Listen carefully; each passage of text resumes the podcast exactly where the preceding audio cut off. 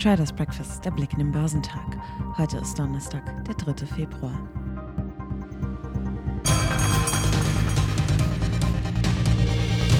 Der Inflationsdruck hat sich im Euroraum entgegen den Erwartungen zum Jahresauftakt 2022 erhöht, kommentierte Chefsvolkswirt Christian Lips.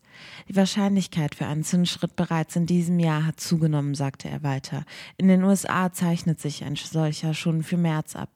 Auch an den tonangebenden New Yorker Börsen ließen es die Anleger am Mittwoch langsamer angehen. Die Märkte im asiatisch-pazifischen Raum wurden am Donnerstag in Anbetracht der anhaltenden Besorgnis über das globale Wachstum und die anhaltenden geldpolitischen Spannungen gemischt gehandelt. In Australien verringerte der ASX 200 frühere Verluste und handelte 0,4 Prozent niedriger.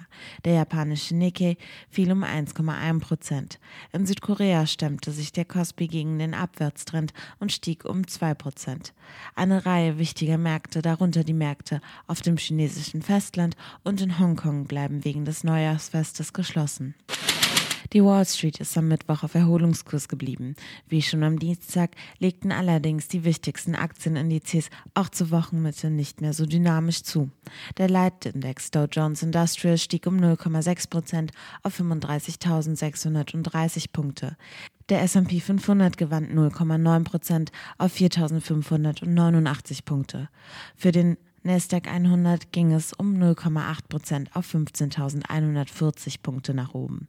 Die US-Börsen hatten im Januar unter der Aussicht auf eine unerwartet straffe Geldpolitik der US-Notenbank Fed zur Bekämpfung der hohen Inflation gelitten. Allerdings hatten sich Vertreter der Fed jüngst für ein besonnenes Vorgehen beim Tempo für Zinserhöhungen ausgesprochen, was die Anleger beruhigte. Gegen eine allzu scharfe Gangart der Fed sprachen zur Wochenmitte auch enttäuschende Jobdaten. Laut dem Dienstleister ADP wurden in der Privatwirtschaft zu Be Jahresbeginn 301.000 Stellen abgebaut. Die Zahlen sind ein schlechtes Omen für den am Freitag anstehenden Jobbericht der Regierung. Analysten weisen allerdings schon seit längerem darauf hin, dass Monatsdaten vom Arbeitsmarkt durch Corona-bedingte Sondereffekte verzerrt sein können. Derweil ging die Berichtssaison der Unternehmen mit Schwung weiter. Allen voran zog die Google-Mutter Alphabet die Aufmerksamkeit auf sich. Nach starken Quartalszahlen und einem angekündigten Aktiensplit im Verhältnis 20 zu 1 innerhalb der nächsten Monate hatten die Papiere im Tagesverlauf Rekordhöhen erklommen und schlossen an der Nasdaq 100-Spitze mehr als 7% höher. Für die Anteile des Intel-Konkurrenten AMD ging es um gut 5% hoch. Die Anteile von PayPal aber brachen um fast ein Viertel ein und fanden sich damit auf dem Niveau von Mai 2020 wieder. Der Bezahldienst verdiente zum Jahresende deutlich weniger und enttäuschte mit seinem Geschäftsausblick. Bei den Aktien von Starbucks stand ein Minus von rund einem Prozent zu Buche. Die Papiere der weltgrößten Kaffeekette litten sowohl unter einem schwächeren Ausblick als auch unter Quartalzahlen, die die Markterwartungen verfehlten.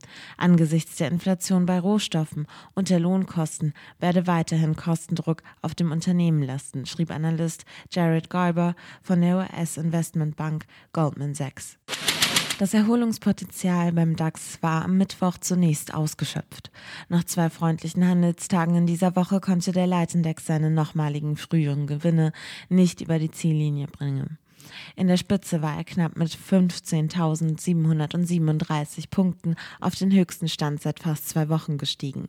Am Ende gab er aber um 0,04 Prozent auf 15.614 Punkte nach. Der MDAX legte hingegen um 0,9 Prozent auf 34.037 Zähler zu. Die Rallye ging auch bei einigen zuletzt besonders stark erholten Aktien von Pandemiegewinnen aus dem Online-Business zu Ende. Die Titel des Essenslieferdienstes Delivery Hero erreichten zuerst das höchste Niveau seit dem Kursrutsch, den sie am Beginn der Vorwoche mit dem Gesamtmarkt erlebt hatten. Am Ende büßten sie dann aber knapp 2% ein. Die Aktien von Shop Apotheke drehten nach einem Spitzenplus von fast 5% noch mit 1,8% in die Verlustzone. Stattdessen positionierten sich die Anleger vor dem EZB-Entscheid etwas defensiver, wie Kursgewinne bei RWE, Deutsche Telekom, Vonovia, Deutsche Post und Bayersdorf zeigten. Deren Aktien legten um 0,3 bis 1,6 Prozent zu. Zum Spitzenreiter wurde der Aromenhersteller Simrise. Sie schlossen 2,7 Prozent höher. Kursmäßig sorgte vor allem TeamViewer mit einem Sprung um 16,3 Prozent nach oben für Furore. Ansonsten ließ sich Siltronic in die Bücher schauen. Der Wafer-Hersteller rechnet mit einem guten Start in das Jahr. Nach anfänglichen Gewinnen drehte der Kurs des Chip-Industrie-Zulieferers jedoch mit 1,1 Prozent ins Minus. Die Aktien des Chip-Konzerns Infineon schlossen zwar im DAX mit 0,6 Prozent im Plus, entfernten sich aber auch deutlich von ihrem Tageshoch. Heute werden die Market PMI-Indizes und die Einkaufsmanager-Indizes für den Dienstleistungssektor für Deutschland und die Eurozone bekannt gegeben. Am frühen Nachmittag veröffentlicht die Europäische Zentralbank die Ergebnisse ihrer Sitzung. In den USA werden neben den wöchentlichen Erstanträgen auf Arbeitslosenhilfe der Market PMI-Index der ISM Service Index sowie die Industrieaufträge veröffentlicht. Geschäftszahlen kommen von Infineon, Siemens Healthineers, Biogen, Checkpoint Software Colorax, Activision Blizzard, Amazon, ConocoPhillips, Nokia, Takeda Pharmaceutical, BT Group, Compu Group, OMV, ABB, Swisscom, ENG Group, Merck Co., News Corp, Eli Lilly, Ford und Honeywell.